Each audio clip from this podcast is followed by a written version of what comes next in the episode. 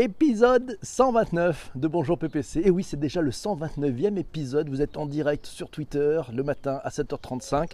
Vous pouvez interagir à tout moment, amener vos commentaires, vos inputs, votre façon de voir. Le sujet du jour, c'est l'économie de la fonctionnalité. C'est un sujet qui a été proposé la semaine dernière par Corinne et puis il a été plébiscité hier. Vous avez dit, ouais, on veut en causer, on veut en parler tous ensemble de l'économie de la fonctionnalité. Avant de démarrer, je voudrais remercier, je vous l'avais promis hier, euh, je vais mettre en avant certains commentaires qui m'ont été faits de façon très sympathique sur la plateforme d'Apple, la plateforme Apple Podcast. Alors voilà, c'est Célène qui a dit c'est l'ami du matin, un concept innovant qui se démarque des autres en donnant la possibilité de participer au sujet et même de le proposer. C'est un régal. Merci Célène pour ce chouette commentaire sur Apple Podcast. N'hésitez pas, vous pouvez le faire. Et les meilleurs commentaires, j'aurai le plaisir de les, de les lire pendant le direct. Merci beaucoup. Bonjour à Corinne qui vient d'arriver.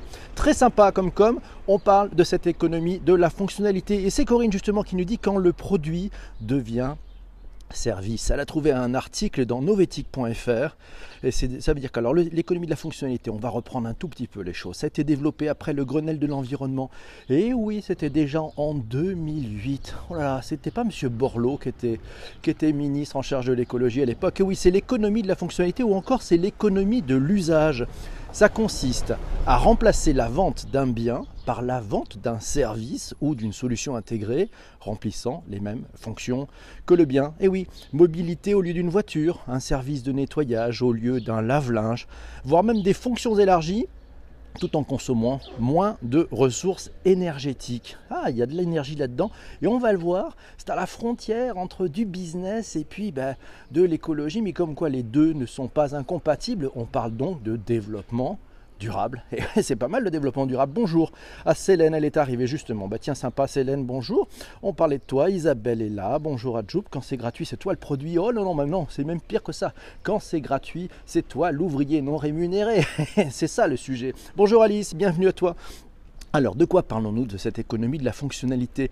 Nos amis de Wikipédia, qu'en disent-ils? Ils disent l'économie de la fonctionnalité, c'est l'offre ou la vente à des entreprises, des individus ou des territoires de l'usage d'un bien ou d'un service, et non du bien lui-même. Et oui, souvent associé à un simple passage à la location d'un bien, l'économie de la fonctionnalité dépasse en fait ce modèle. Ainsi, c'est la recherche nominative de gains environnementaux et sociaux qui distinguent l'économie de la fonctionnalité de la servicisation, c'est-à-dire l'économie des services classiques. Eh oui, la petite nuance, elle n'est pas petite d'ailleurs, c'est on cherche de faire des gains environnementaux et sociaux. Eh, c'est ça la grande différence. Bonjour à Virginie qui vient de nous rejoindre. Euh, Monsieur le cordonnier est arrivé et bonjour à Dominique aussi. Moins de biens, plus de fonctionnalités, nous dit Corinne. Extraire, produire, consommer, jeter, cet enchaînement sur lequel repose en grande partie notre économie est devenu totalement insoutenable. Non, sustainable, non, c'est insoutenable. On touche là à une autre économie dite l'économie circulaire. C'est une économie du récupérer, produire, consommer, réemployer.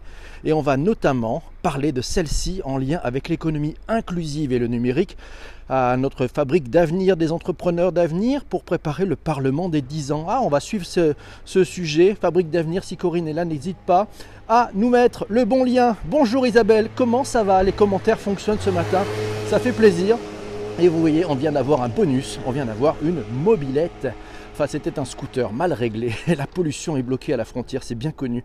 Pas toujours, non, pas toujours, mon ami Joop. C'est pas ça. Alors, on continue, on continue. Alors, les, enjeux. Alors, d'ici 50 ans, je me rappelle, je suis retombé sur un vieux tweet. Et oui, ça vous arrive de faire des vieux tweets. C'était un tweet du 29 juin 2016 sur AdPPC. Qu'avais-je dit le 29 juin 2016 D'ici 5 ans, l'économie de la fonctionnalité ou la propriété ne prime pas sur la fonction de l'objet fera foi. Je me référais à un article de influencia.net. Et qu'est-ce que nous disait cet article? D'ailleurs, vous trouverez le lien de cet article dans les notes d'épisode sur Apple Podcast, Google Podcast et Spotify. Il disait quoi cet article? Tous les domaines de la vie quotidienne seront régis par un accès plus simple aux ressources moins de gaspillage et donc une meilleure optimisation des usages Pourquoi acheter une imprimante alors qu'on imprime qu'une fois par an des billets de train? D'ailleurs, on les imprime plus maintenant. À l'époque, en 2016, on pensait qu'on les imprimerait encore. Mais ce partage s'étendra à tous les objets électriques et électroniques du quotidien et pourra prendre la forme d'échange, de troc ou de location. C'était en 2016 c'était en juin, nous sommes en 2019, on y est presque, on y est presque, pas tout à fait. Corinne nous dit il s'agit d'une innovation de rupture qui substitue la valeur d'usage à la valeur de propriété.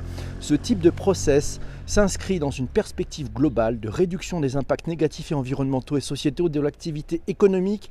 L'économie de la fonctionnalité est donc directement en phase avec les démarches de RSE et de développement durable des entreprises et autres organisations. Hey, pas faux, pas faux, pas faux. Bonjour à tous, bonjour à Shadia qui vient d'arriver. Et c'est bon là. Il y a Céline aussi. Oh là là, c'est un festival ce matin. Bonjour à toutes et bonjour à tous. Coucou, on partage. Alors, c'est Massio qui nous a trouvé un bel article. Euh, notre système, alors il nous dit Massio, notre système est en crise, nos modèles en rupture. Il est temps d'agir et de construire un modèle durable et viable économiquement. La très grande majorité des modèles économiques actuels montrent de plus en plus leurs limites face aux crises économiques, sociales et environnementales nous dit Massio, couplage entre chiffre d'affaires et quantité de ressources et d'énergie, pression pour localisation des activités dans les pays à bas coût, rapport de force au sein des chaînes de valeur qui pénalisent le plus souvent les acteurs qui sont en amont de cette chaîne de valeur. Et oui, ceux qui produisent eh, se font un peu court-circuiter, enfin prendre de la marge, beaucoup beaucoup de marge par tous ceux qui distribuent. Et face à ces constats, nous dit Massio, de nouveaux modèles économiques émergent, parmi lesquels l'économie de la fonctionnalité. Et oui, il y a quatre axes fondamentaux dans cette économie de la fonctionnalité. Un sujet sur le développement durable, un sujet sur la dynamique de contribution servicielle, un troisième point, c'est ce qu'on appelle l'effet ciseau. Et oui, ça poursuit l'objectif de décroissance du facteur matériel, compensé par une croissance du facteur immatériel. Et puis quatrième point, bah, c'est la qualité du travail. Effectivement, il y a quand même une nécessité d'avoir cette qualité au rendez-vous pour pouvoir passer et utiliser l'économie de la fonctionnalité. Et oui, si la fonctionnalité n'a pas de qualité, ça va être très difficile de l'utiliser. C'est Jean-Emmanuel qui nous dit donc pour parler économie de la fonctionnalité, je vous propose d'aborder le cas de l'Apple avec iPod. On va écouter ce que nous dit notre ami Jean-Emmanuel. Si le marché de la musique a subi une grosse mutation avec Napster et le MP3, Apple a remis l'achat au centre du marché avec l'iPod et la possibilité d'emmener la musique partout avec soi. Mais le succès selon Jean-Emmanuel, pardon, mais le succès selon Jean-Emmanuel réside avant tout dans l'iTunes, où tu peux trouver et acheter la musique, et Deezer, le modèle est simple. Tu peux écouter toute la musique que tu souhaites télécharger, tu peux souhaiter télécharger les morceaux dans ton smartphone tant que tu payes ton abonnement. Nous sommes passés d'une industrie qui vendait des disques cassettes, des disques, des cassettes, puis des CD à des fichiers numériques traçables, à un morceau ou des millions de morceaux de musique que tu peux écouter pour un prix modique chaque mois. Et Jean-Emmanuel nous dit aussi le deuxième effet vertueux de iTunes est lié à l'apparition de l'iPhone et des applications.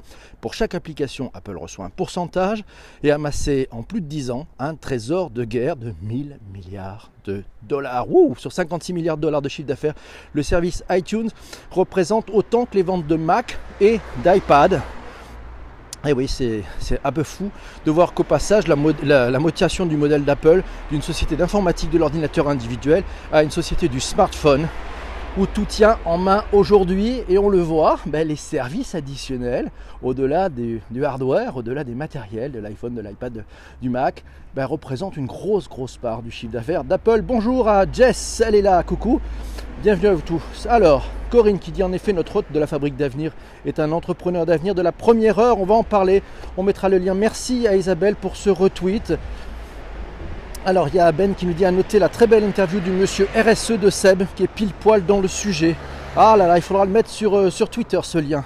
Bonjour à vous tous, c'est Entrepreneur d'avenir si vous voulez aller voir euh, ce site Entrepreneur au pluriel d'avenir euh, voilà, c'est tout attaché, c'est très simple. Les apports de l'économie de la fonctionnalité en termes de RSE et de développement durable. Corinne nous signale que l'économie de la fonctionnalité va plus loin que la simple location classique de biens d'usage, le plus souvent basée sur les seuls critères de la rentabilité et de la concurrence. Cette économie de la fonctionnalité intègre en effet par exemple par nature des impératifs de mieux-être social, sociétal, ainsi qu'un souci permanent du développement responsable. C'est l'utilisation partagée d'un bien plutôt que la multiplication de la propriété individuelle. Plus grande durabilité des produits et ça vise à une exploitation la plus longue possible avec une économie des ressources et de moindres rejets polluants grâce à un usage plus communautaire. On trouve ça sur l'article i-rse.net. Vous aurez l'article précis et le lien, je vous encourage à aller le lire dans les notes d'épisode. 4 lettres nous dit on peut aussi parler de la transformation du modèle de service en expérience avec la voiture électrique et la location de la batterie. Par exemple pour Renault, le système de recharge Tesla qui vient mailler le territoire petit à petit. Oui, c'est vrai. Alors on sent bien, dans cette thématique sur l'économie de la fonctionnalité euh, bah, qu'il y a finalement un peu deux axes. Il y a un axe transformation business liée à la dématérialisation et un axe qui est peut-être plus développement durable. Même si à mon sens c'est quand même ce dernier qui est le plus majeur et, Corinne nous le disait tout à l'heure, dans l'économie de la fonctionnalité, il y a aussi un aspect, et il faut le mettre au centre, un aspect développement durable, environnemental et sociétal à intégrer. Le digital n'est pas une fin, nous dit Corinne, oui, c'est un moyen, c'est un moyen, c'est un outil, nous dit-elle. Les deux mouvements de fond qui ont permis l'économie de la fonctionnalité. Alors, on a la maturité du digital et la prise de conscience économique qu'on allait dans le mur. Ça a été presque conjoint, mais l'originalité du terme économie de la fonctionnalité est bien issue de la RSE. Ah oui, la responsabilité sociale et sociétale de l'entreprise. L'ESS, euh, mais, mais, pas qu'elle, on a notamment porté le développement, l'économie de la fonctionnalité de la coopération. Un article à retrouver dans IEF, IEEFC.eu. Voilà, qu'est-ce qui nous apprend cet article, mais vous pourrez aller le voir en direct pour voir l'article en complet. L'économie de la fonctionnalité de la coopération consiste à fournir aux entreprises, individus, au territoire des solutions intégrées de services et de biens reposant sur la vente d'une performance d'usage et d'un usage euh, et non sur la simple vente de biens. Ces solutions doivent permettre une moindre consommation des ressources naturelles dans une perspective d'économie circulaire avec un accroissement du bien-être des personnes et un développement économique. À voir, c'est pas mal. Pour survivre, ne vendez plus de produits. C'est Harvard Business Review qui nous le dit. Un article daté de février 2018. Euh, cette fonctionnalisation a des conséquences importantes en matière de business model de management et de choix technologiques. L'entreprise fonctionnelle est une entreprise souvent industrielle qui commercialise non pas un produit, mais une fonction. L'entreprise fonctionnelle, elle abandonne la commercialisation des produits en tant que telle et garde la propriété du bien qu'elle produit et en vend l'usage. Oh là là là là. Et oui, on est bien. Les tiers-lieux peuvent-ils être des relais euh, type la ruche créative? Oui, ce sont des relais. Ben nous dit une perspective utilitariste plutôt qu'encourager la possession. Ben, c'est bien ça le changement de modèle, effectivement. Le vrai changement de modèle, c'est arrêter de posséder et on passe bien d'une phase où l'essentiel c'était de posséder à finalement l'essentiel c'est de pouvoir utiliser. On va en parler encore. Merci pour ce retweet Mehdi. Merci 4 lettres pour le retweet. Bonjour à Aurélia qui vient de nous rejoindre. Benjamin nous dit l'impression 3D c'est un bon support de cette économie de la fonctionnalité. Oui peut-être qu'on n'a pas besoin d'acheter euh, cette imprimante 3D. On peut même l'utiliser euh, dans, des, dans Fab Labs. On en parlait des Fab Labs. Alors, que nous dit euh, Alice? Alice nous a trouvé une chouette infographie sur l'économie de la fonctionnalité. Euh, c'est sympa d'ailleurs, alors on va la, décrire. Vous avez besoin d'un vélo par exemple, ben, vous l'achetez ou vous le louez? Eh ben, Si vous l'achetez, ben, vous en avez un, et puis ben, vous, vous en êtes le propriétaire. Et si vous le louez, ben, pour un vélo, on peut avoir au moins 10 personnes qui peuvent se le partager. Voilà, donc il y a un objectif économique. Bah, quand vous avez acheté un vélo, le sujet ça va être le renouvellement. Quand vous le louez, bah, le sujet c'est la réparation. Voilà, l'impact environnemental, si chacun achète un vélo, bah, il est monstrueux parce que ça fait beaucoup de vélos à recycler. Et puis si on se partage les choses, effectivement, il y a un impact environnemental qui est beaucoup plus faible. Et c'est pas mal, elle est simple cette infographie. Merci beaucoup Alice de nous avoir trouvé cette petite pépite. Yves, Yves du Québec, il nous dit de Québec, il nous dit déchets et économie circulaire. L'ADEME Île-de-France lance un nouvel appel à projet. On retrouve, vous retrouverez cet article dans m-actu, m.actu-environnement.com. Cet appel à projet qui vise les collectivités territoriales, les établissements publics, les associations, les entreprises couvre neuf volets. Écologie industrielle territoriale, aménagement, économie circulaire, économie de la fonctionnalité, consommation, éco-responsable, alimentation et gaspillage alimentaire, le réemploi. Waouh et réutilisation et réparation, gestion et traitement des déchets des entreprises, gestion et traitement des déchets des ménages, tarification incitative, soutien à la planification des déchets en Ile-de-France. Je vous mettrai le lien si ça vous intéresse de concourir. Tout est possible. Écho de la fonctionnalité présentation et exemple de l'ADEME. Ah, il y a un doc de l'ADEME. C'est Alice qui nous a trouvé ce doc. Il date de 2007. Il, concerne, il, contient des éléments d'économie de la fonctionnalité mis en place par des grandes entreprises très connues comme Michelin, comme Xerox, comme Sebpa, aussi par des startups comme Talmi par exemple qui propose la mise à disposition temporaire de vêtements de haute qualité mais sur abonnement et puis il y a aussi euh, bah, des territoires comme euh, l'île et son éclairage public. Ça a été conçu avec euh, Cofeli, Inno. Ça permet des économies d'énergie, 20% quand même d'économies d'énergie, des bénéfices environnementaux, 95% de réduction des émissions de gaz à effet de serre. Voilà, puis protection des animaux, puis des, des bénéfices aussi sociaux avec du recrutement de spécialistes, la formation de travailleurs en difficulté. Très intéressant, nous dit Alice. Et ça rappelle également l'importance d'avoir une vraie vision globale, systémique d'une situation pour apporter les meilleures solutions. L'article se trouve sur adem.fr, vous l'aurez dans les notes d'épisode. Vous pouvez même aller le voir si vous êtes en réécoute. L'ADEME à suivre et à soutenir, nous dit Benjamin, merci. Certains possesseurs proposent pour une somme modique d'imprimer vos fichiers pour l'impression 3D, nous signale Ben. Et oui, merci. Bonjour à Delphine, coucou, comment ça va? Bruno est là. Économie de la fonctionnalité, ça implique aussi plus de respect des produits qui ne nous appartiennent pas. Oh oui, ça c'est vrai, il a raison Bruno. Vous avez vu toutes ces voitures qu'on pouvait s'échanger. Et quand on rentrait dedans, souvent ça sentait mauvais, ça sentait la clope, c'était pas propre. Ah là là, il y a peut-être une civilité et non pas une incivilité. Et Bruno pense aussi aux vélos de location qui sont détruits, aux trottinettes, au free floating, à tous ces éléments qu'on peut se prêter. Et si on y faisait un peu plus attention? Et si on y faisait autant attention que si nous en étions le propriétaire?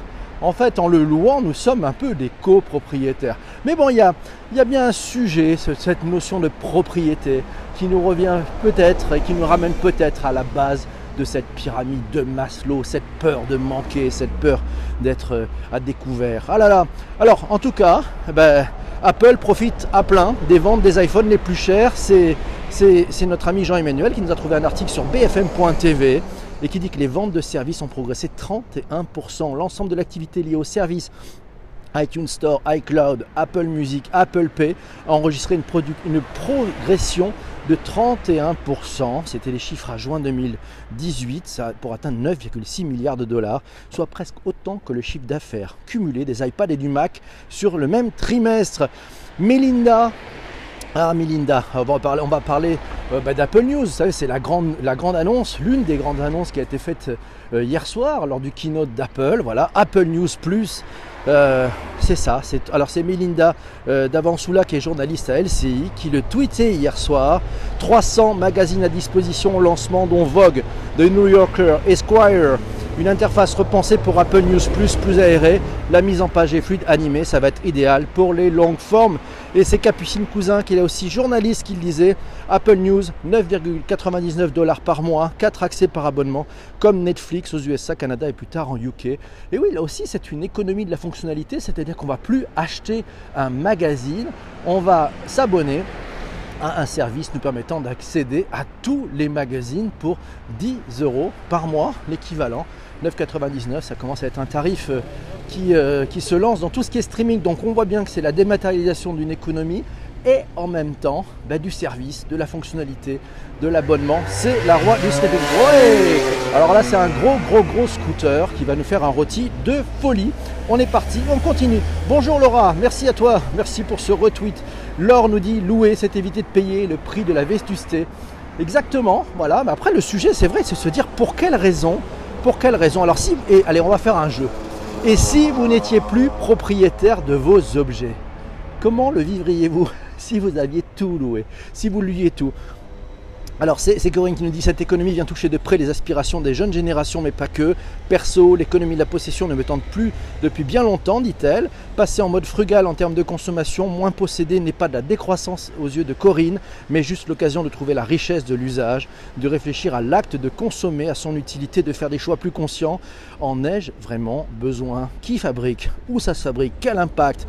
Comment faire autrement? Bref, la plupart du temps, être responsable et consommatrice euh, consomme actrice, nous dit Corinne, est plutôt favorisée par l'usage que par la possession. S'alléger permet aussi paradoxalement d'être beaucoup plus ancré, mais ça c'est un autre sujet, on en parlera peut-être dans Bonjour PPC pour un numéro un peu spécial.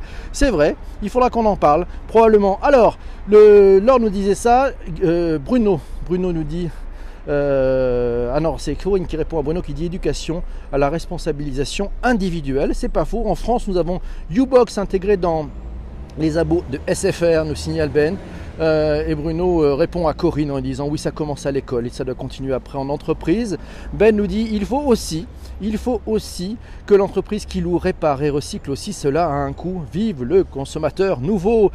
Ouais là là, c'est vrai, hein, mais on est en train de passer. Hein on est en train de passer finalement de ce monde où c'était la possession à ce monde où il faut disposer. Et c'est ça, c'est ça, les sont les, ça, les, ça, les choses qui changent. Mathieu est là, bonjour Patrick. Mais c'est pas Apple, tu as déjà la commodité de l'iPhone. il a raison, il est là. Pas touché, pas touché Apple. Patrick est dans, le, dans les parages. Et ce sont les choses qui arrivent. Mes amis, il est 7h55. Ben voilà, c'était un beau sujet. Merci Corinne d'avoir proposé ce sujet de l'économie de la fonctionnalité. Puis merci à vous tous. À vous tous pour en avoir euh, bah, dit c'est celui-ci dont on aimerait parler. Vous avez, vous le savez, il y a un challenge. Il y a un challenge que vous avez chaque matin, c'est de proposer le sujet du lendemain. Merci Christian pour ce retweet. Alors euh, on a le sac à questions, vous savez, le sac à sujet possible. Alors, qu'est-ce qu'on a en stock? Qu'est-ce qu'on a en stock? Si vous n'êtes pas très créatif ce matin, nous avons l'affective computing, nous avons la vélocité et la loi de Brooks. Ouais, quand on ajoute des personnes à un projet en retard, ça augmente son retard. C'est Christelle qui nous avait proposé ça. Design system, frictionless, manager coach. Je repropose la transformation digitale en RH, nous signale euh, Benjamin, pourquoi pas. Vous pouvez voter. Le Flex Office, on a Stadia aussi, ça avait été proposé par... Euh, je ne sais plus qui a proposé Stadia d'ailleurs. Le, digital pour les kids, c'est Aurélia qui nous avait proposé ça aussi. La transformation digitale dans la restauration. On a la gentrification, le smart dust, le social listening, le phishing. Ah, le phishing, les ransomware. Ah ouais, j'ai reçu un, j'ai reçu un, email hier euh, me disant que j'avais, on m'avait hacké mon compte et on me demandait. Euh, le RSE, bonjour Carole. le RSE, on va peut-être se le garder pour un peu plus tard, mais c'est une bonne idée. je le note, RSE proposé par Carole. Euh, il y a pas mal de sujets. Les nouveaux espaces de travail, nous dit Laure. Ah ouais, c'est bien ça. Qu'est-ce que vous en pensez Les nouveaux espaces de travail? On fera peut-être euh, un direct, euh, en direct de WeWork, un de ces quatre, ça serait pas mal pour voir ça. Ransomware, nous dit Yves. Ah ouais, le ransomware. L'heure de gloire arrive, Google I.O. et Stadia, oui, yes, alors yes, yes, yes. La transformation digitale, le RSE, les nouveaux espaces de travail, le ransomware, les nouveaux espaces de travail, nous dit Delphine. Et ben, les nouveaux espaces de travail, nous dit Dominique, ben, c'est parti. Ben voilà, voilà. Ça voilà, c'est bien. Ben, c'est Laure qui a le, gagné le, le pompon aujourd'hui. Elle a proposé, elle a dit on y va, c'est parti pour les nouveaux espaces de travail. Bon ben c'est pas mal. On va faire un rôti et puis ben, si vous écoutez en replay, euh, prochain épisode, ce sera sur les nouvelles espaces, les nouveaux espaces de travail. À très vite.